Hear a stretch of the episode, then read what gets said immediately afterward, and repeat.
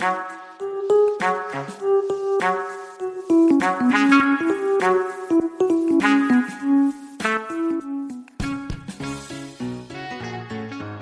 und herzlich willkommen bei Just Profi, dem Podcast für Profijuristen und alle, die sich für Recht interessieren. Heute bin ich mit der Präsidentin der Staatsanwaltschaft Österreich am Tisch und wir werden uns über ihren Beruf halten und was das Ganze mit sich bringt, wenn man Präsidentin der Staatsanwaltschaft ist. Frau Magister Koller, hallo. Ja, erstmal danke für die Einladung und für die Gelegenheit, dass wir unseren Beruf und den Werdegang ein bisschen hier darstellen können. Ich persönlich bin eigentlich als Zufall zur Staatsanwaltschaft gekommen, muss ich ganz ehrlich sagen. Ich habe in Graz an der Karl-Franzens-Universität Jura studiert, habe das dort abgeschlossen und habe begleitend Sprachausbildungen Englisch, Französisch auf der dortigen Romanistik und Anglistik gemacht und habe mich eigentlich eher im diplomatischen Dienst gesehen. Ich wollte auf die diplomatische Akademie und habe mir als Plan B überlegt, naja, irgendetwas Anwalt, Wirtschaft in die Richtung. Und als ich dann fertig war, habe ich mir gedacht, naja, macht mal das Gerichtsjahr, das kann nicht schaden, das braucht jeder. Bin dorthin und habe mir dann gedacht, als Trainingsgründen mache ich die Übernahme. Ich werde dann später erklären, wie das genau funktioniert mhm. und bewerbe mich dort für eine Ausbildungsstelle, um einfach Erfahrung bei Bewerbungsverfahren zu bekommen. Das Ganze hat dann zufällig funktioniert und ich habe eine Stelle als Richteramtsanwärterin bekommen. Mhm. Und als ich dann fertig war, habe ich wieder gesagt, nein, Staatsanwältin möchte ich nicht werden, ich möchte unbedingt Zivilrichterin werden. Mhm. Auch dort war gerade keine Stelle frei und ich habe mich dann entschieden, ich beginne ja bei der Staatsanwaltschaft und bin jetzt seit 13 Jahren dort und mehr als glücklich mit diesem wirklich abwechslungsreichen, tollen Job. Das finde ich sehr, sehr beeindruckend, den Werdegang. Wenn ich gleich da einhaken darf, Sie sind ja nicht nur Staatsanwältin, Sie sind auch Präsidentin der Vereinigung der österreichischen Staatsanwältinnen und Staatsanwälte. Was bringt das mit sich? Was macht man da und wie, wie wird man Präsidentin dieser Vereinigung? Das ist ein, bei mir ist es wirklich zweigeteilt. Ich arbeite zur Hälfte in meinem Kernbereich als Staatsanwältin. Ich leite derzeit die Wirtschafts- und Finanzstrafgruppe bei der Staatsanwaltschaft Graz. Das heißt, wir sind zuständig für große Wirtschaftsverfahren ich habe zuerst begonnen mit Jugend und Gewalt in der Familie und habe mich dann 2015 entschieden, äh, 2011 entschieden, in die Wirtschaftsgruppe zu wechseln und mhm. seit 2015 darf ich sie eben leiten. Und parallel dazu hat mich mein damaliger Chef motiviert, mit der Personalvertretung zu beginnen, mich ein bisschen zu engagieren in der Personalkommission als Personalsprecher in der Behörde und habe dann irgendwann von ihm den Vorstandssitz bei der Vereinigung der österreichischen Staatsanwältinnen und Staatsanwälte übernommen bin dann 2014 zur Vizepräsidentin gewählt worden und 2018 eben als Nachfolgerin von Gerhard Jarosch zur Präsidentin. Und das ist eigentlich ganz ein anderer Job als mein Kernbereich, den ich in Graz als Staatsanwältin mache. Als Vereinigungspräsidentin hat man sehr viel Medienarbeit. Man präsentiert die Arbeit der Staatsanwälte der Öffentlichkeit. Man hat politische Verhandlungen zu führen. Man hat täglich mit Politikern zu tun. Und man hat auch sein Know-how und sein Fachwissen im Ministerium in Arbeitsgruppen einzubringen, bei NGOs einzubringen. Man hat ein Netzwerk, um eben möglichst gute Arbeit in dem Strafrechtsverfahren in Österreich aufzubauen. Mhm. Das heißt, Sie machen zur Hälfte, gehen Sie quasi dieser Tätigkeit nach, dieser fast schon politischen, vertretenden Tätigkeit und auf der anderen Seite haben Sie aber noch 50 Prozent Ihrer Zeit, die Sie der Kernarbeit ja. als Staatsanwältin widmen? Also ich mache beides sehr, sehr gerne. Ich brenne für die Tätigkeit der Staatsanwältin, auch wenn es jetzt ein bisschen pathetisch klingt, aber ich habe das Gefühl, man kann hier ein bisschen für Gerechtigkeit sorgen. Man muss keine Partei vertreten, man muss kein Interesse vertreten, sondern man vertritt einen Sachverhalt. Mhm. Unsere Aufgabe ist es, einen Sachverhalt so weit als möglich aufzuklären.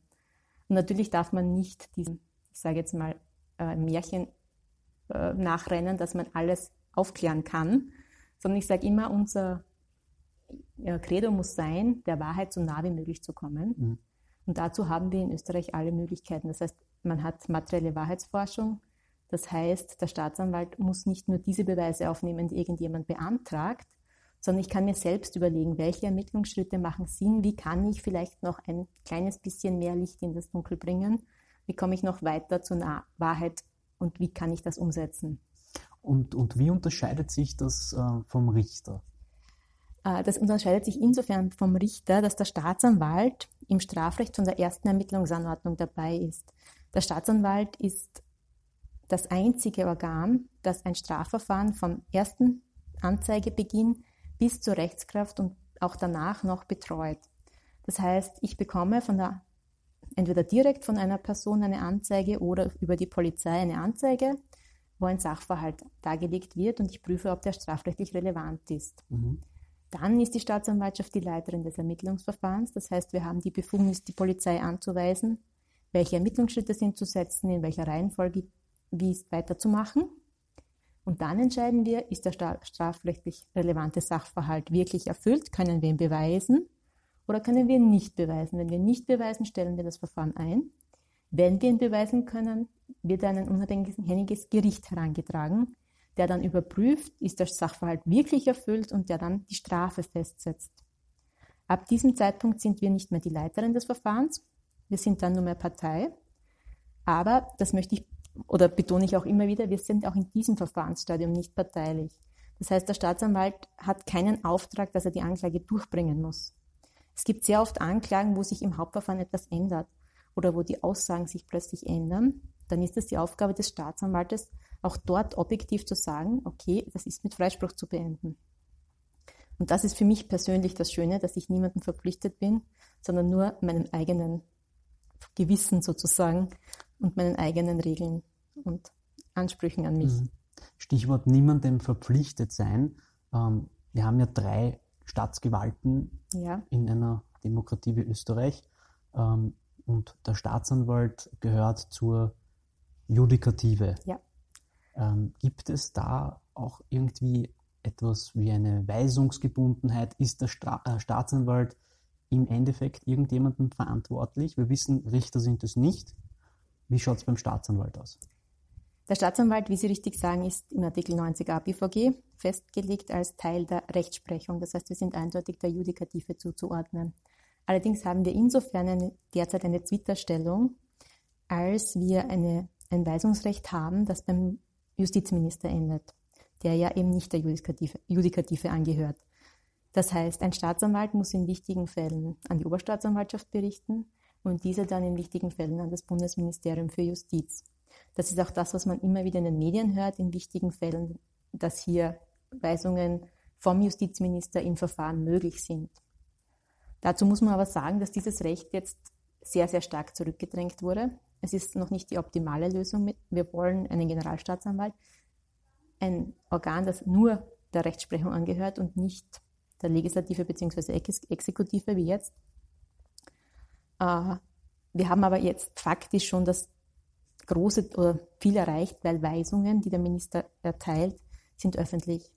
Das heißt, es gibt keine Weisungen, die nicht öffentlich im Ermittlungsakt zu erkennen sind. Und als solcher ist natürlich der Druck auf den Minister sehr hoch, dass er keine ungesetzmäßigen Weisungen erteilen kann, weil das würde er politisch nicht aushalten. Also in der Praxis sind die Weisungen des Ministers kein großes Problem. Was für uns das große Problem ist, ist der Anschein, der daraus entsteht und der uns immer wieder zugeordnet wird, dass wir politische Lakaien wären und dass, egal wie die Entscheidung ausgeht, dass sie politisch motiviert wäre. Gab es in der Vergangenheit Fälle, die plakativ dafür wären, dass es so ist, dass das vorkommen kann, dass ein Minister quasi in das Ermittlungsverfahren oder in das Verfahren eingreift, indem er sagt, hört auf zu ermitteln, hört auf zu verhandeln? Nein, es gibt, es gibt Fälle, wo das dem Minister unterstellt wird. Aber im Regelfall sind die Weisungen, wenn eine Weisung kommt, gut begründet. Und in, meisten, in den meisten Fällen sind diese Weisungen rechtliche Gründe, dass, dass rechtlich irgendetwas anders beurteilt wird, dass ein Fehler vielleicht aufgeklärt wird oder dass Qualität noch hineingebracht wird in Ermittlungen. Die sind inhaltlich wirklich gut. Allerdings haben wir eben das Problem, dass wir immer, gerade wenn es um politisch besetzte Verfahren geht, zum Beispiel jetzt das Ibiza-Verfahren, mhm. wo politische Interessen hineinspielen, egal wie die Staatsanwaltschaft entscheidet, es gibt immer eine Partei, der das nicht passt. Oder es, nicht nur im politischen Verfahren, das ist ohnehin das Problem eines Strafverfahrens. Es gibt einen Beschuldigten und ein Opfer und einer ist unzufrieden mit unserer Entscheidung. Und das ist in letzter Zeit ein immer größer werdendes Problem, nämlich diese Litigation PR, die hier anrollt, um den eigenen Mandanten hier gut dastehen zu lassen, um den Beschuldigten gut dastehen zu lassen, um das Opfer gut dastehen zu lassen. Und da werden unsere Entscheidungen natürlich dann unsachlich kritisiert. Das darf nicht passieren. denn das schwächt unsere Position. Ich bin der Letzte, der sagt, keine Kritik. Kritik ist gut, solange sie sachlich ist, solange sie fundiert ist und solange sie objektiv begründbar ist und wir sie annehmen können. Womit ich mich schwer tue, sind pauschale Unterstellungen von Politjustiz, von politisch äh, motivierten Entscheidungen bei der Staatsanwaltschaft. Ich kann wirklich sagen, das ist nicht so. Und das schadet unserem Ansehen natürlich massiv. Ähm, es gibt aber auch andere erfreuliche Themen in der Staatsanwaltschaft, wenn man quasi einen Fall verfolgt, einen Fall äh, dann letztendlich durch gute Recherche ähm, dann auch gewinnt, beziehungsweise man vertritt ja im Endeffekt, wie Sie richtig sagen, keine Partei, aber dennoch kommt es zu Erfolgen, indem man quasi das, was man anklagt, auch vom Richter so ver verurteilt wird. Oder auch ähm, Natürlich. Dementsprechend, wenn man im Zuge des Verfahrens beispielsweise einmal ausdehnt, weil neue Tatsachen oder neue äh, Dinge erscheinen, die man, die ausdehnungswürdig äh, sind und man auch da äh, quasi eingreifen kann. Das ist natürlich ein Erfolgsmoment. Natürlich, es ist ein, also für mich sind die schönsten Momente die, wenn ich immer sage, oder wie, wie ich gern sage, wenn ich das letzte Puzzleteil finde. Wenn ich weiß, okay, jetzt so ist es, jetzt kann ich das nachweisen und das war so. Das ist schon, wenn man das verliert, glaube ich, dann muss man den Job wechseln. Dann fehlt einem dieser letzte Zug zum Tor, sage ich mal, kein Killerinstinkt, sondern wirklich der Biss, dass man an der Sache interessiert ist und nicht nur an der schnellen Verfahrenserledigung. Also ich muss dazu sagen, das kann ich, ähm, das kann vielleicht nicht jeder bestätigen, aber ich, der doch eigentlich noch nicht einmal Rechtsanwalt ist, äh, war aber schon in der Situation, dass ich Bezirksanwalt äh, mhm. spielen durfte, beziehungsweise tatsächlich ihn als Sitzungsvertreter vertreten habe. Äh, und das war auch, auch da merkt man, man ist schon, man hat eine gewisse Verantwortung man darf und soll auch Fragen stellen, um den Sachverhalt zu erleuchten. Äh, und das hat mir auch sehr viel Spaß gemacht und vor allem, wenn man dann gefragt hat, ja, bei einem Diebstahl, aber wie, wie, wie kann das denn sein? Sie haben gesagt, sie, sie haben da nichts mitgenommen, aber in ihrer Tasche war dann irgendwie das T-Shirt doch drinnen, aber wie ist denn das da reingekommen? Und das ist dann natürlich auch sehr spannend, ja, wie man das Ganze aufdeckt und wie die Leute dann von der Lüge zur Wahrheit kommen. Ja, ich kann wirklich auch nur jeden einladen, weil Sie eben gesagt haben, Rechtspraktikum. Wer sein, Rechts, äh, wer sein Juststudium abgeschlossen hat, ist ja in Österreich berechtigt, ein Gerichtsjahr zu machen. Und ich kann nur jedem empfehlen oder jeden einladen, den es interessiert, kommen Sie zur Staatsanwaltschaft, schauen Sie sich das selbst an. Sie können mitarbeiten. Sie können eben als Bezirksanwalt, das sind im Regelfall keine Juristen, sondern Mitarbeiter der Staatsanwaltschaft mit besonderer Ausbildung, die die Staatsanwaltschaft im Verfahren vom Bezirksgericht vertreten, also kleinere Verfahren. Und das dürfen auch Rechtspraktikanten machen. Und das finde ich eine ganz tolle Erfahrung, weil man eben dieses Gefühl mal bekommt, was ist meine Aufgabe und wofür bin ich eigentlich wichtig und warum habe ich das studiert. Und auch Studenten kann ich herzlich einladen. Wir haben im Sommer immer Rechtshörerschaften bei uns, die bei vielen Unis mittlerweile auch schon als Wahlfächer angerechnet werden. Und auch dort kann man sehr viel sehen, wie der Ablauf so funktioniert und ob das überhaupt was ist für einen, also ob man das machen mag in Zukunft oder nicht. Mhm. Ein kleiner Shoutout. Abonniert uns bitte auf YouTube und folgt uns auf Instagram und LinkedIn, damit ihr immer up to date bleibt und unseren coolen Content weiterhin genießen könnt. Vielen Dank. Okay, na, bevor wir ähm, noch äh, in, in, unser Hauptthema einsteigen, nämlich Ihre tägliche Arbeit und woran Sie im Moment gerade arbeiten, würde ich vielleicht noch aus Teil 1 fragen, wieso haben Sie sich damals für das Studium Jus entschieden? Also ich habe jetzt keine großen Vorbilder in der Familie. Ich bin die erste Juristin und die, bislang auch die einzige Juristin in meiner Familie. Mir gefällt aber es, Regeln zu kennen und nach Regeln zu spielen, die man kennt und die mich nicht darauf verlassen zu müssen, was mir andere sagen, sondern ich kann selbst recherchieren, ob das in Österreich so geregelt ist oder nicht und wie es auszulegen ist. Und mir gefällt es auch eben die Auslegung dieser Regeln, nämlich Regeln, die von abstrakt gemacht werden, auf das praktische Leben umzulegen, umzumünzen. Mhm. Und da finde ich, sollten wir schon darauf schauen, dass wir diese Regeln so auslegen, dass wir sie für uns praktikabel machen und dass sie einen Sinn und einen Nutzen für die Bevölkerung machen und nicht, dass wir uns selbst dann behindern, indem wir die Regeln schlecht auslegen. Und das war irgendwie so dieser knifflige Anreiz, der mir eigentlich an, an der Juristerei gefällt. Und das war dann auch der Grund, Just zu studieren. Das war letztendlich auch der Grund, Just zu studieren, weil mich eben dieses Regelwerk und die, die Argumentation etc. eigentlich interessiert hat. Okay, ja. Ähm, nächste Frage. Haben Sie persönliche Vorbilder?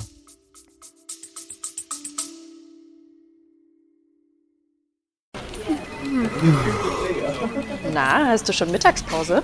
Schön wär's. Ich warte gerade auf den Report. Uh, da kannst du lange warten. Tja, wenn die IT nicht mehr läuft, dann läuft gar nichts mehr. Was Sie jetzt tun können, um morgen schon von modernen Technologien zu profitieren, verraten wechselnde IT-Experten in der Talkreihe Zukunftswirksam. Alle Infos unter zukunftswirksam.de.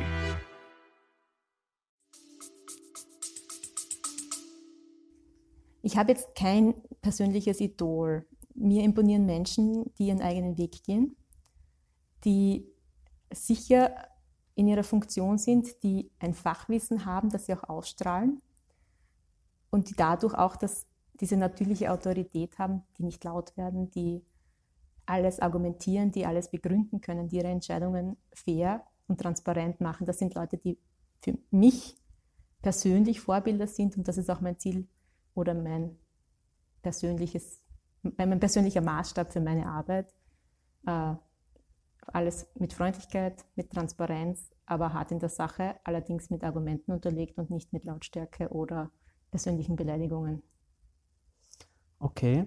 Ähm, ja, dann äh, vielen Dank. Das wäre mal unser erster Teil. Dann würde ich vorschlagen, wir gehen gleich in den zweiten Teil über ähm, in das Professionelle. Woran arbeiten Sie im Moment? Ähm, was ist ein oder was sind die interessanten und spannenden Fälle, von denen Sie uns erzählen können? Es unterliegt wahrscheinlich teilweise auch ja. der ähm, mhm. Geheimhaltungspflicht, aber vielleicht manches auch nicht. Und vielleicht können Sie darüber ja vielleicht ein bisschen oder wenn auch in abstrakter Form erzählen. Also wie ich schon ausgeführt habe, habe ich jetzt ja einen Schwerpunkt mit Wirtschafts- und Finanzstrafsachen.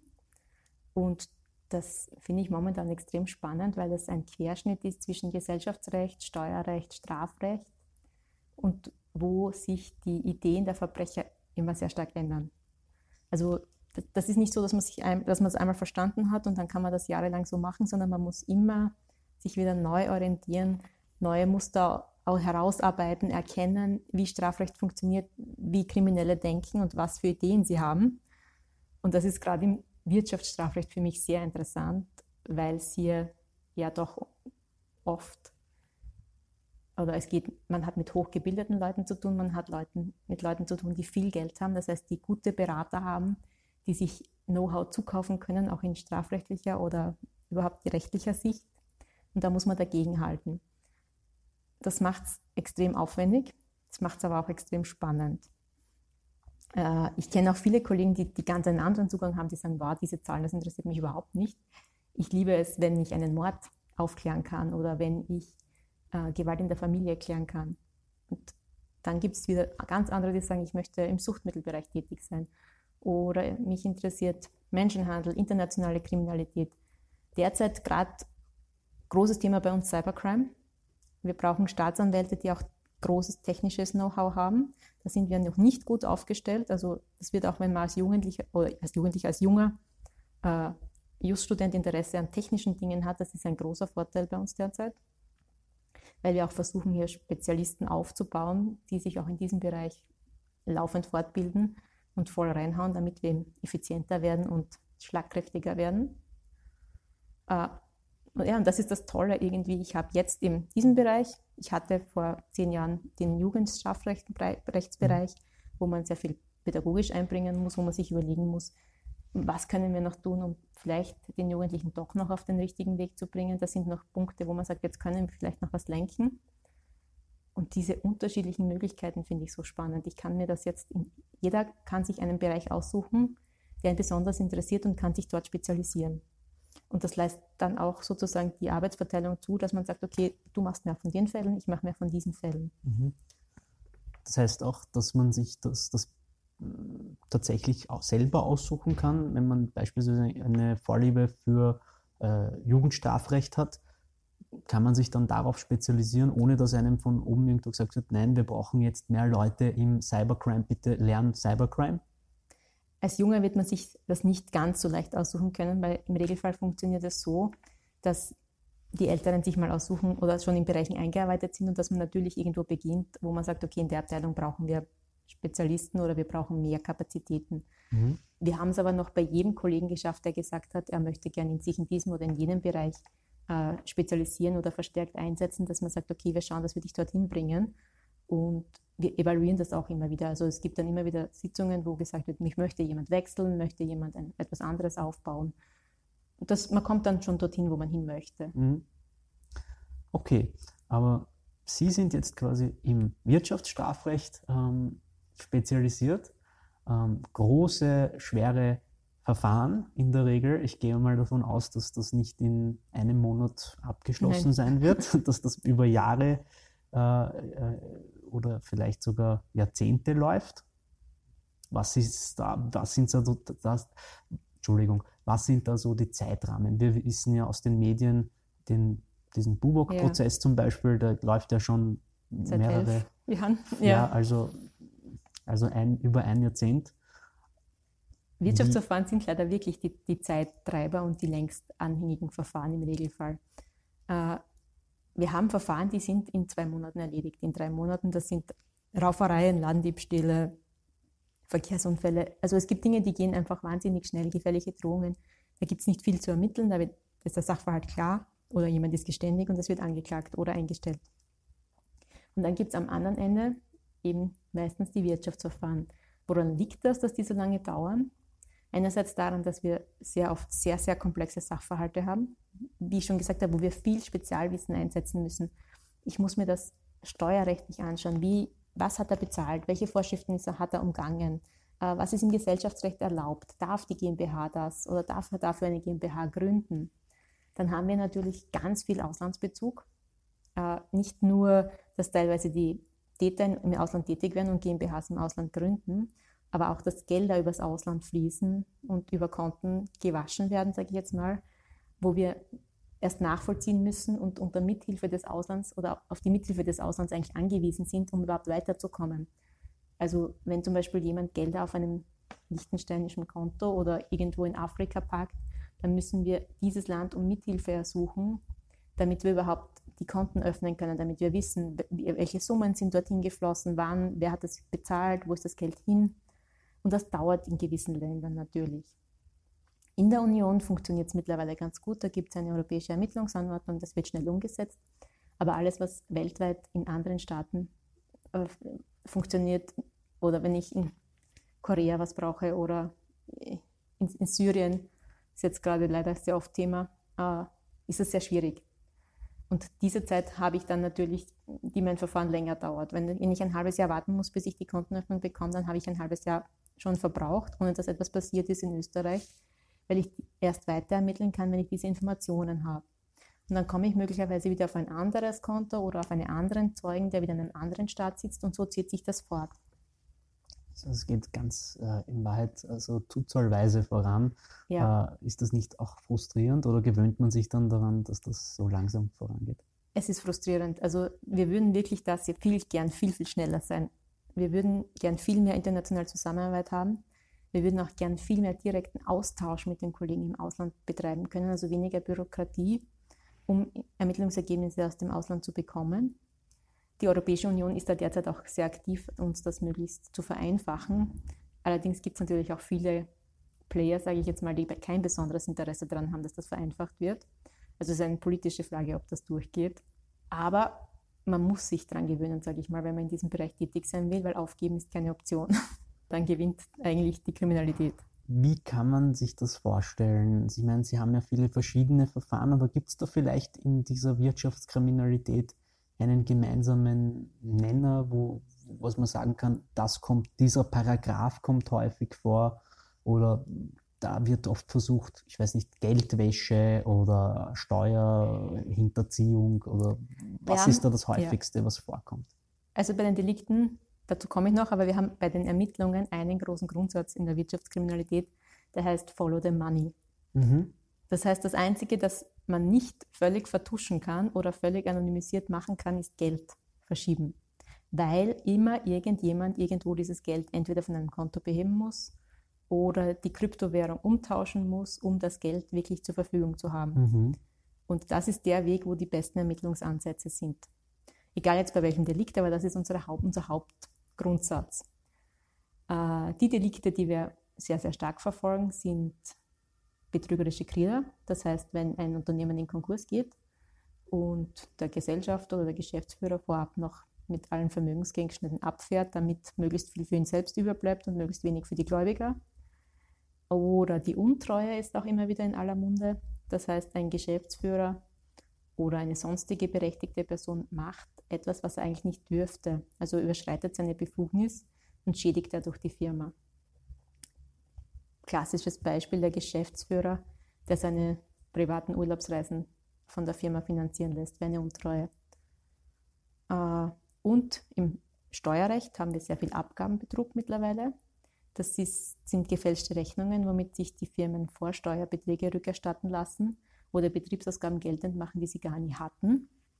Man kann sich das gar nicht vorstellen, aber das sind Millionenbeträge in Österreich, die hier fließen und wo wir wirklich einen Schwerpunkt setzen, um dieser Kriminalität Einhalt zu gebieten. Auch um das österreichische Budget nicht zu sehr zu strapazieren. Ähm, weil Sie es vorhin noch angesprochen haben, das Thema mit der Ibiza-Affäre. Fällt das auch darunter oder, oder unter Ihre äh, Expertise oder ist das wiederum was anderes, weil es eher äh, politisch angehaucht ist? Die Ibiza-Affäre wird von der Staatsanwaltschaft Wien und von der Wirtschafts- und Korruptionsstaatsanwaltschaft aufgearbeitet.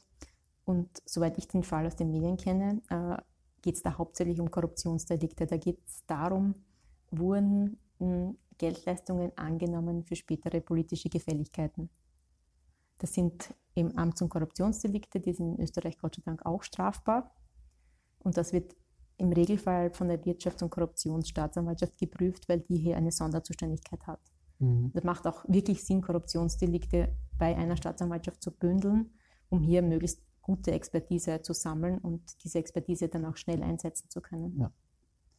Ähm, und wie lange kann so ein Verfahren dann in der Regel dauern? Ja, also wir haben bislang die Möglichkeit, jedenfalls drei Jahre zu ermitteln. Nach drei Jahren hat der Beschuldigte die Möglichkeit, äh, oder nach drei Jahren müssen wir die Fälle dem Gericht vorlegen und erklären, warum wir weiter ermitteln müssen. Und das Gericht muss dann die Ermittlungsdauer verlängern.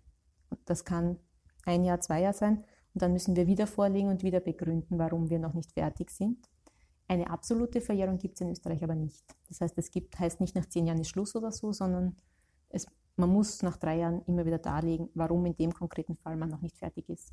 Und das Delikt verjährt in dieser Zeit auch nicht? Nein, ein Delikt, sobald äh, ein Ermittlungsverfahren bei der Staatsanwaltschaft anhängig ist und auch geführt wird, ist im Regelfall auch die Verjährung gehemmt. Okay spannend, also bis jetzt sehr, sehr interessant. Gehen wir vielleicht etwas tiefer in die Materie. Sie, Sie haben noch nicht wirklich von einem konkreten. Fall erzählt. Äh, woran liegt das? Dürfen Sie nicht oder? Also ich kann Ihnen jetzt keinen konkreten Fall so schildern, dass man den Beschul Namen des Beschuldigten oder so kennt, weil wir dem alle dem Amtsgeheimnis unterliegen und ich würde mich selbst strafbar machen, wenn ich dieses Amtsgeheimnis verletze und in der Öffentlichkeit von Fällen erzähle. Ich kann Ihnen abstrakt von Fällen erzählen, ich weiß aber nicht, ob das im Einzelfall so interessant ist, weil ich, ich kann es auch nicht so darstellen, dass man erkennt, dass es ein großes Wirtschaftsverfahren ist, ein bekanntes, weil ich als Sachbearbeiter natürlich nicht erzählen darf, was ich in diesem Verfahren gemacht habe. Okay, ah, dann, dann, müssen wir uns ähm, überlegen, ob Sie mir nicht vielleicht von einem Kollegen oder einer Kollegin erzählen können, und wie das jetzt total, also wirklich inhaltlich abläuft. Ja. Das kann ich Ihnen schon. Man kriegt von der Polizei äh, eine Anzeige oder also wie, wie, wie, geht das dann konkret voran? Ich weiß ja, dass manche Staatsanwältinnen nachts auch angerufen werden von der Polizei. Das kann ja, ja auch passieren. Ja. Vielleicht erklären Sie uns, warum man als Staatsanwalt auch nachts aufgeweckt werden kann unser Job ist ja sehr, sehr, sehr verschieden. Also das, das ist auch das, was, mir, was ich so schön finde dran, ja sehr abwechslungsreich. Und es, die Woche, muss man auch sagen, das muss man hinnehmen, ist nicht unbedingt immer planbar. Das liegt eben daran, dass man nicht weiß, wann sich in meinem Fall wieder was tut. Und aus diesem Grund muss die Staatsanwaltschaft auch 24 Stunden, sieben Tage die Woche erreichbar sein. Das sind natürlich nicht alle Staatsanwälte. Im Regelfall macht hier ein Staatsanwalt für jeden Sprengeldienst. Der hat dann Rufbereitschaft oder Journaldienst und ist für die Polizei in allen dringenden Angelegenheiten erreichbar. Es werden auch in der Nacht Leute festgenommen. Es sind auch am Wochenende Hausdurchsuchungen erforderlich. Da braucht es gerichtlichen oder staatsanwaltschaftliche Anordnungen, da braucht es gerichtlichen Rechtsschutz. Bei mir schaut es jetzt oft so aus, dass ich am Montag in der Früh ins Büro komme und mir denke, okay, ich habe jetzt einen großen Wirtschaftsakt da liegen, da tut sich diese Woche nichts, weil wir machen Telefonüberwachungen oder wir bereiten einen Zugriff vor. Und ich habe einen, ein anderes Verfahren, wo ich morgen eigentlich verhandeln sollte und am Mittwoch möchte ich mir dann in Ruhe meinen kleinen Alltag mit den kleinen Dingen äh, vornehmen. Und dann kommt man am Montag in der Früh ins Büro und erfährt, nein, wir müssen den Zugriff vorlegen, weil der Beschuldigte plant, nach Südafrika zu fliegen und nicht mehr zurückzukommen. Und woher, woher wissen Sie das? Die Telefonüberwachung, das macht die Polizei und wenn die dann was Auffälliges abhört? Dann meldet die sich bei mir. Okay. Also die Polizei ist verpflichtet, wenn sich nichts Auffälliges tut, alle zwei Monate Bericht zu erstatten, was passiert ist. Aber wenn dringende Dinge anstehen oder wenn von mir Anordnungen erforderlich sind, dann müssen sie uns unverzüglich davon in Kenntnis setzen. Und in dem Fall war es eben so, dass wir wirklich eine Telefonüberwachung laufen hatten, weil wir wissen wollten, wo bei einem großen Konkursfall die Gelder hingeflossen sind. Mhm. Uns hat das Geld gefehlt. Und da ist es uns auch gelungen, dass wir über die Telefonüberwachung äh, durch die Flugbuchung, da musste der Beschuldigte eine Kreditkartennummer angeben. Und da haben wir gehört, welche Kreditkarte er verwendet und über die Kreditkarte haben wir das Konto gefunden. Und wir haben auch gewusst, dass er eben nächste Woche gern wegfliegen möchte und hat in Südafrika schon alles vorbereitet. Das heißt, er wäre weg gewesen und wir haben uns dann einfach oder wir haben dann versucht, das Ganze zu beschleunigen, die Beweise alle zusammenzutragen, die wir bis jetzt haben und konnten eine Festnahmeordnung erwirken. Und der wurde dann auch festgenommen und sitzt in Untersuchungshaft. Das sind eben die Dinge, wo man dann sagt, ja, gut gelaufen, gut ermittelt und das macht Sinn. Ja, also aus, Sicht der Staatsanwaltschaft ein voller Erfolg. Genau. Wie, wie geht es dann weiter in so einem Fall? Äh, wenn, wenn der in Untersuchungshaft sitzt, haben wir dann im 48 Stunden also Zeit einmal nach der Einlieferung, dass der Richter entscheiden muss, ob die Haft verhängt wird. Und dann hat man, in Österreich gibt es die sechs Monatsgrenze. Also bis sechs Monate sitzt man alle mit Haftprüfungen über die Fortsetzung in Untersuchungshaft, wo man sagt, so lange können wir im Regelfall weiter ermitteln. Dann muss jedenfalls mal, muss man definitiv sagen, wie es ausschaut. Und nach einem Jahr ist eigentlich Schluss. Also man hat maximal noch ein Jahr Zeit. Im Wirtschaftsverfahren muss man daher gut gut aufgestellt sein, um eine Untersuchungshaft begründen zu können. Das ist nämlich nicht so leicht.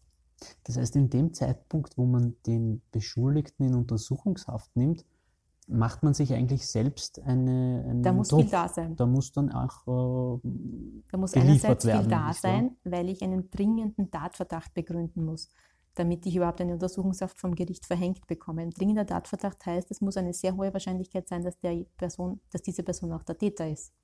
Da reicht es nicht nur, dass ich eine Annahme habe, okay, ich habe zwei Hinweise, sondern muss ich schon eine ziemlich dichte Indizienkette bzw. eine fast geschlossene Beweiskette haben. Und die zweite Sache ist eben die Beschleunigungsgebot in Haftsachen. Und nach einem Jahr im Regelfall gibt es hier keine großen Möglichkeiten mehr, dass das Gericht die Haft verlängert, weil zumeist die Verhältnismäßigkeit dann verneint wird. Das heißt, man muss Gas geben. Darum ist es auch oft so, jetzt, also um eine Haft verhängt zu bekommen, brauche ich eben diesen dringenden Tatverdacht und dann die Haftgründe. Und das ist ja auch im Wirtschaftsverfahren das Problem, dass man keinen Haftgrund hat, weil die meisten Leute in Österreich einen Wohnsitz haben, hier familiär und sozial verankert sind. Das heißt, Fluchtgefahr ist auszuschließen. Verdunkelungsgefahr ist oft nicht mehr da, weil das Delikt Jahre zurückliegt oder der geständig ist oder wir ohnehin nur über Geldflüsse und Buchhaltungsunterlagen weiterkommen.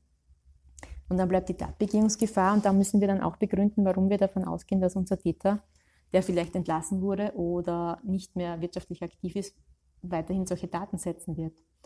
Und das ist auch der Grund, warum die Öffentlichkeit oft nicht versteht, warum es gerade im Wirtschaftsverfahren sehr selten zu Untersuchungshaften kommt. Wenn man da ein bisschen den Hintergrund erkennt, dann versteht man leichter, warum ein Mörder natürlich schneller in Haft kommt als ein Wirtschaftsverbrecher. Aber das hat rechtliche Gründe. Ähm, was mich auch interessieren würde, zwei Fragen. Wie oft kommt es vor, dass jemand ungerechterweise in Untersuchungshaft genommen wird? Und zweitens, was ist dann die Folge daraus? Kriegt er dann einen Schadenersatz mhm. vom Staat? Das kommt Gott sei Dank sehr, sehr selten vor. Im, also im Regelfall funktioniert es so, dass er dann über eine Haftbeschwerde, also das Oberlandesgericht entscheidet dann und enthaftet den Beschuldigten oder die Staatsanwaltschaft oder das Gericht kommt selbst drauf, ob es da ist ein Fehler passiert oder es, derjenige war es doch nicht, kann ja auch passieren, dass sich die Beweislage ändert, dann können auch wir direkt die Enthaftung beantragen. Und sollte er dann wirklich nicht verurteilt werden, dann bekommt er natürlich eine Haftentschädigung für jeden Tag, den er zu Unrecht in Haft verbracht hat. Und die ist genauso wie die Tagsätze variabel? Ich, das weiß ich jetzt nicht genau, aber ich bilde mir, dass das so um die 100 Euro pro Person sich ab, äh, pro Tag sich abspielt. Aber die genauen Sätze, da dürfen Sie mich jetzt nicht festnageln, ja. das entscheidet dann das Zivilgericht natürlich. Mhm. Ähm, ja, also das ist schon mal ein sehr spannender Einblick in, in Ihre Tätigkeit. Ähm, jetzt läuft so ein Verfahren, wie viele Verfahren laufen denn parallel, weil ein Verfahren ja. läuft und da geht vielleicht bei, bei dem einen Verfahren geht ein bisschen was weiter, da hat man ja noch viel Zeit, um was anderes zu machen. Also wie viele Verfahren ähm, kann man parallel behandeln, ohne dass man den Überblick verliert? Also ein Staatsanwalt, der zu 100 Prozent der Staatsanwalt tätig ist, hat im Regelfall zwischen 40 und 50 Fälle, die er parallel betreut. Wow, je größer, ist, das ja, ist das ist ein großes Volumen, das man schaffen muss. Allerdings, je größer die Verfahren, umso weniger ist natürlich die Anzahl. Also die Wirtschaftsgruppe hat natürlich weniger Verfahren als, sage ich mal, die Jugendgruppe, wo ein Verfahren wesentlich schneller abzuwickeln ist, dafür die Masse mhm. sozusagen zu bewältigen ist. Und letztendlich hat man den Vorteil, oder dass nicht alle 40 Verfahren an einem Tag zu bearbeiten sind, weil man wartet auf Ermittlungsergebnisse, man wartet auf die Hauptverhandlung, man muss vielleicht noch irgendwas besprechen. Also die kommen und gehen, diese Akten. Darum kann man es schaffen, dass man so viele Verfahren gleichzeitig führt. Schwierig wird es natürlich, wenn man, wenn man schnell entscheiden muss, weil man natürlich nichts verwechseln darf. Welcher Fall ist das jetzt eigentlich? Da muss man relativ sicher sein. Ja, und es ist relativ schwer planbar von der Arbeit, weil ich nicht weiß, welche Akten kommen heute von meinen 40 Fällen. Wo tut sich was, wo tut sich nichts. Also ich muss wirklich immer darauf vorbereitet sein, dass ich meinen Tag umstrukturieren muss, dass ich Termine verschieben muss und möglicherweise auch private Termine am Abend heute nicht wahrnehmen kann, weil vielleicht ein großer Zugriff wartet oder so. Also wenn man Staatsanwalt werden will, muss man sich dieser zeitlichen Flexibilität schon bewusst sein. Und ich wurde mal gefragt, wenn das so umfangreich und so äh, abwechslungsreich ist, ob man überhaupt Routine entwickelt. Da muss ich immer sagen, ja, natürlich entwickelt man Routine. Man braucht, glaube ich, so ungefähr ein Jahr, bis man sehr viele Dinge gesehen hat. Und die kennt man dann. Diese Abläufe wiederholen sich. Es gibt eben nur sehr viele Abläufe, deswegen ist es abwechslungsreich. Aber natürlich bekommt man, ich sage immer, 80 Prozent meiner Tätigkeit ist Routinearbeit und die restlichen 20 Prozent brauche ich, damit spannend bleibt. Sehr spannend. Ähm, Sie haben ja immerhin 50 Prozent der Tätigkeit, die mehr oder minder routiniert ablaufen kann, äh, vielleicht im Vergleich zur, zur anderen Hälfte als Staatsanwältin. Da kann man sich vielleicht auch, was das betrifft, die Zeit besser einteilen, was die Vertretungstätigkeit betrifft, oder? Äh, ja, es ist eigentlich sogar noch schwieriger. Ach, wirklich? Okay. Weil auch die, mein Job in Wien natürlich sehr viel Flexibilität verlangt. Wenn ein Thema heute medial hochkocht, dann ist heute die Medienarbeit zu leisten und nicht übermorgen.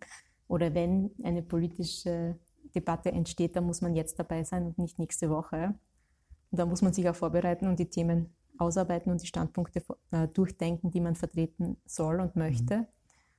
Aber ich habe den großen Vorteil, möchte ich jetzt mal sagen, wir arbeiten im Team. Ich, ich bin Gruppenleiter, ich leite die Wirtschaftsgruppe und wir sind ein Team von sechs Leuten, wo wir uns relativ gut die Arbeit verteilen und wo man sagen kann, bitte, ich bin nicht da, ich kann mich auf dich verlassen.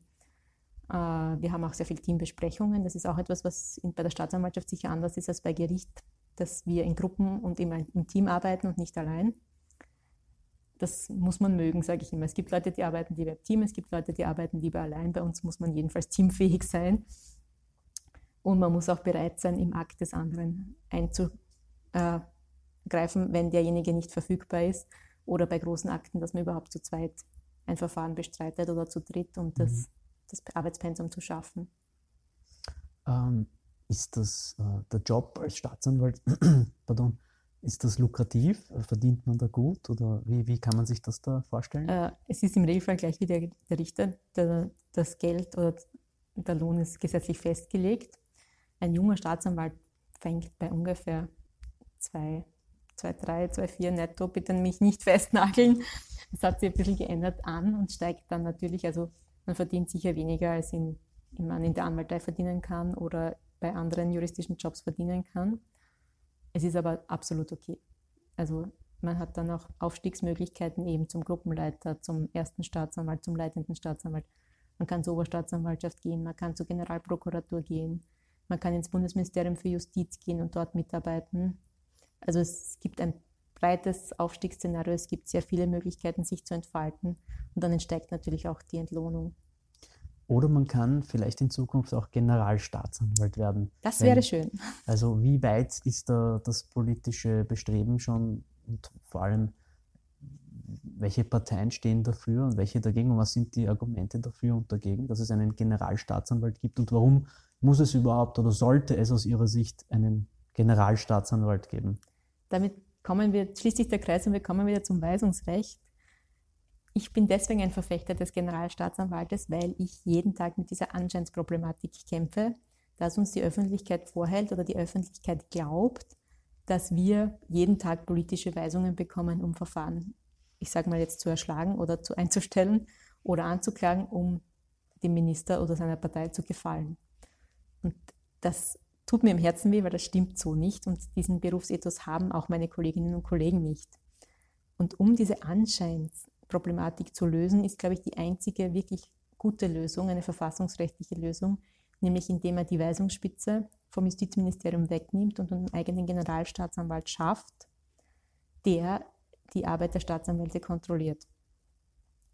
Jetzt ist derzeit der politische Prozess so, dass eigentlich mit Ausnahme der ÖVP alle Parteien dafür sind und die ÖVP aber dagegen. Und das Hauptargument der ÖVP ist eigentlich die politische Verantwortung oder die verfassungsmäßige Verantwortung, die demokratische Legitimation dieser Person.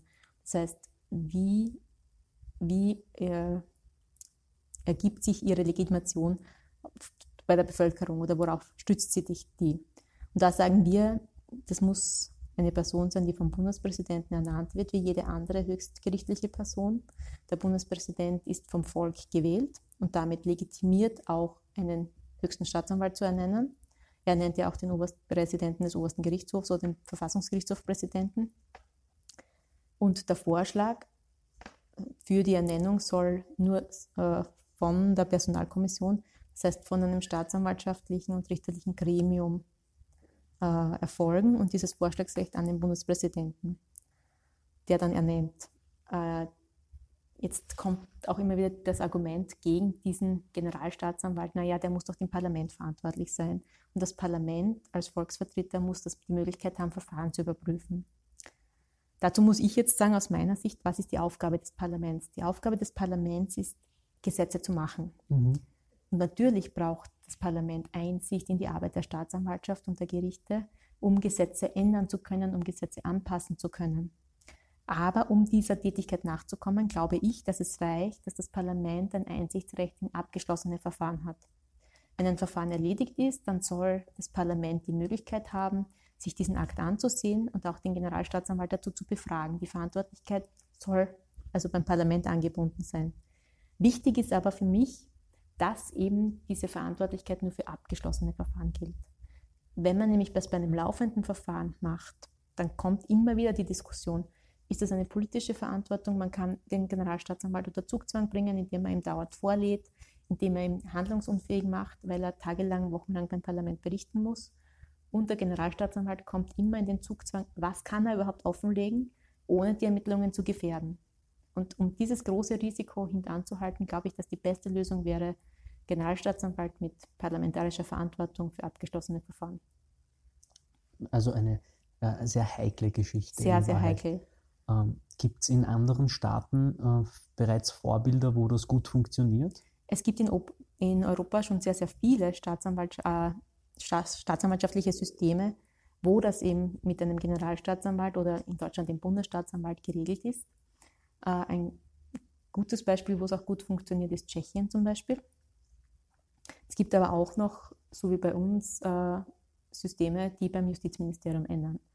Was ich nicht haben möchte, ist ein sogenannter Schattenminister, also eine neue Person, die wieder eigentlich der Exekutive angehört oder politisch angehängt ist und eigentlich nur ein anderes Namensschild bekommen, ohne wirklich das System zu trennen. Ich glaube, das schadet uns mehr, als uns damit geholfen wäre. Darum glaube ich, dass eben die verfassungsrechtlichen Grundlagen so wichtig sind und darum glaube ich, braucht noch auch eine wirklich äh, über mehrere Parteien gehende Übereinstimmung, um hier wirklich ein gutes Ergebnis zu erzielen. Genau, weil das wäre ja dann eine Änderung der Bundesverfassung. Ich glaube, ohne verfassungsrechtliche Änderung ist keine gute Lösung möglich. Okay. Ähm, Gibt es da auch gewisse Nachteile? Sie, Sie sind ja Verfechterin dieser Idee, aber diese Idee wird sicher auch äh, Nachteile haben, die vielleicht die Gegner eher herausstreichen. Ja, die Gegner streichen heraus, dass die Staatsanwaltschaft zu mächtig wird, zu, zu selbstständig wird, weil eben die politische Verantwortung nicht gegeben ist. Da kann ich nur auf das bisher Gesagte verweisen. Ich glaube, dass man diese politische Verantwortung durchaus belassen kann für abgeschlossene Verfahren. Im offiziellen Verfahren glaube ich, dass es das Risiko von zu viel Macht nicht mehr gibt. Das sind oft Thesen, die hier ausgegraben werden, die noch vor der Strafprozessreform entstanden sind. Damals war es ja so, dass das Ermittlungsverfahren vom Untersuchungsrichter geführt wurde und der Staatsanwalt nur Antragsteller war. Es gab wenig Rechtsmittelmöglichkeiten für die Betroffenen, wenig Transparenz. Das ist jetzt alles anderes. Die Staatsanwaltschaft muss jeden Ermittlungsschritt erklären, begründen und es gibt eigentlich gegen jede Handlung der Staatsanwaltschaft eine Möglichkeit, sich zu beschweren oder das zu bekämpfen. Und meine persönliche Meinung ist, dass die wichtigste Kontrolle immer die richterliche Kontrolle sein muss. Auch die Staatsanwaltschaft soll vom unabhängigen Gericht kontrolliert werden. Da ist die, das größte Maß an Transparenz und Unabhängigkeit gegeben. Und wie viele vor mir schon immer gesagt haben, die Staatsanwaltschaft ist ja eine der bestkontrolliertesten Behörden in Österreich. Also wir werden kontrolliert derzeit von den Oberstaatsanwaltschaften, vom Justizministerium, vom Rechnungshof, von den Volksanwaltschaften, vom Gericht, vom Oberlandesgericht teilweise. Wir haben eine Innenrevision. Mhm. Also es, es, gibt wirklich so viel an Möglichkeiten, die Arbeit der Staatsanwaltschaft zu überprüfen, dass, dass ich hier kein Risiko sehe, dass hier ein Staat im Staat entsteht, wenn ein Generalstaatsanwalt eingerichtet wird. Dann sage ich äh, vielen Dank für den zweiten Teil. Gehen wir in den letzten äh, Teil abschließend über Tipps und Tricks. Tipps und Tricks. das ist das, was ich mir auch noch vorbereitet hätte. Also wenn man Staatsanwalt werden will, so als an Studenten gerichtet. Was ich jedem empfehle, ist äh, möglichst viele Sprachkenntnisse. Wir werden sehr international. Ich habe schon erwähnt, schauen Sie, dass Sie technische Zusatzqualifikationen erzielen, gerade im IT-Bereich. Damit kann man bei uns wirklich punkten. Und schauen Sie sich einfach ganz viele verschiedene Dinge an im Studium. Machen Sie Praktika, gehen Sie in eine Bank, gehen Sie zu einer Gemeinde, gehen Sie zur Staatsanwaltschaft, zum Rechnungshof, zu einem Anwalt. Äh, dann wissen Sie, wo Ihre Stärken liegen, was Ihnen Spaß macht. Das sind oft Dinge, die man gar nicht für möglich gehalten hätte, die dann die interessantesten sind. Und da gibt es Gott sei Dank in Österreich viele Möglichkeiten, hier bereits im Studium Praxis zu erfahren, damit man dann eine gute Entscheidung trifft für die spätere Berufswahl. Ja, welche Fähigkeiten sollte man mitbringen? Also natürlich sehr gute Kenntnisse im Strafrecht. Vor allem die Strafprozessordnung sollte man sehr, sehr gut auswendig kennen, sage ich fast, weil man im Strafverfahren, gerade im, im Hauptverfahren, sehr schnell agieren muss. Man mhm. muss wissen, welche Anträge ich stellen muss, welche Möglichkeiten ich habe, um einen Prozess gut führen zu können. Ja, ein hohes Maß an Flexibilität habe ich schon erwähnt, sprachliche Fertigkeiten und Freude an der Arbeit mit Menschen. Das ist für mich auch etwas ganz Wesentliches. Staatsanwalt ist kein Ärmelschoner, der nur, alleine in seinem Kämmerchen sitzt und Akten liest. Staatsanwalt ist mittlerweile ein Beruf, der eigentlich zum Großteil im Gespräch mit Menschen besteht.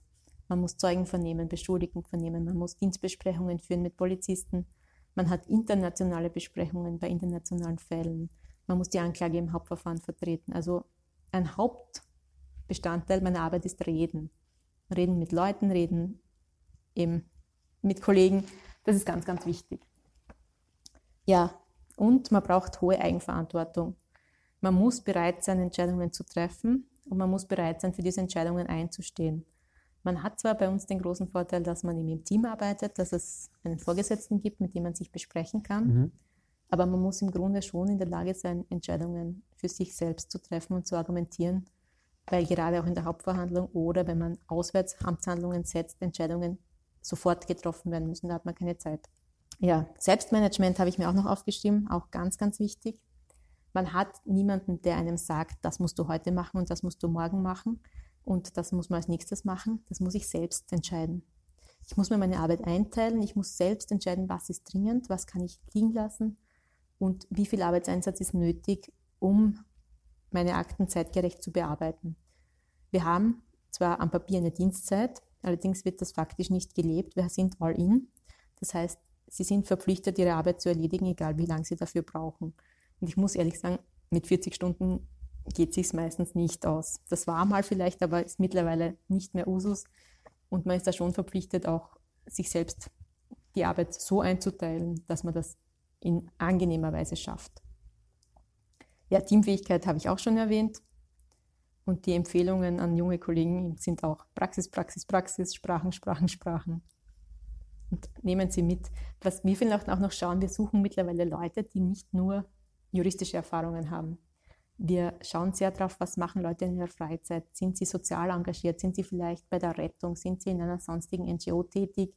Haben Leute Erfahrungen, die sie mitbringen? Müssen sie einen Verwandten pflegen oder so, die einfach den Alltag der Gesellschaft widerspiegeln? Ich glaube, das ist sehr wichtig, dass man nicht vergisst, wie Lebenssituationen sein können, weil man muss dann darüber entscheiden.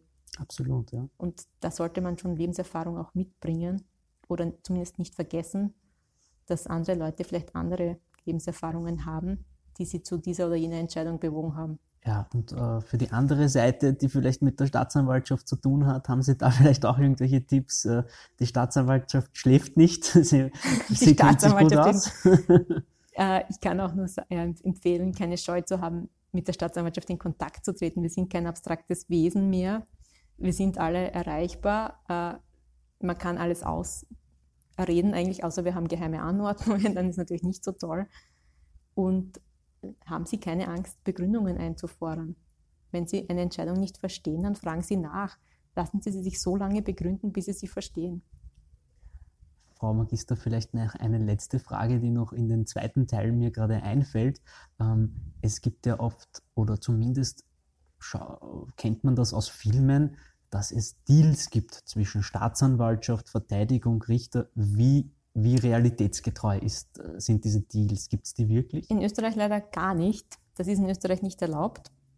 Es gibt immer wieder Diskussionen dazu, ob wir nicht so ein, ein Dealing-System einführen sollten, gerade in großen Wirtschaftsverfahren oder in Verbandsverantwortlichkeitsverfahren, wo es um Unternehmen geht, die Geldstrafen zahlen sollen. Also Deutschland mit dem VW-Skandal ist hier zum Beispiel ein, ein Beispiel. Es ist aber noch kein System da oder kein konkreter Vorschlag da, wo man sagen könnte, das ist fair, das wollen wir vertreten. Es muss nämlich trotzdem weiterhin gewahrt sein, dass die Wahrheitsforschung, Erforschung gesichert ist, also dass man trotzdem weiß, was ist wirklich passiert. Und es darf auch zu keiner Zweiklassenjustiz kommen, dass sich die Reichen sozusagen freikaufen und die Armen vor Gericht gezerrt werden. Und diese zwei Hauptargumente sind eigentlich derzeit ausschlaggebend, warum es das in Österreich nicht gibt. Bevor wir den Podcast beenden, noch ein kleiner Shoutout. Abonniert uns bitte auf YouTube und folgt uns auf Instagram und LinkedIn, damit ihr immer up to date bleibt und unseren coolen Content weiterhin genießen könnt. Vielen Dank. Okay, dann sage ich, äh, sehr geehrte Frau Magister Cornelia Koller, vielen herzlichen Dank für dieses tolle und aufschlussreiche Interview. Sehr gerne. Es war sehr, sehr nett, hat mich sehr gefreut. Danke für die Einladung. Danke auch.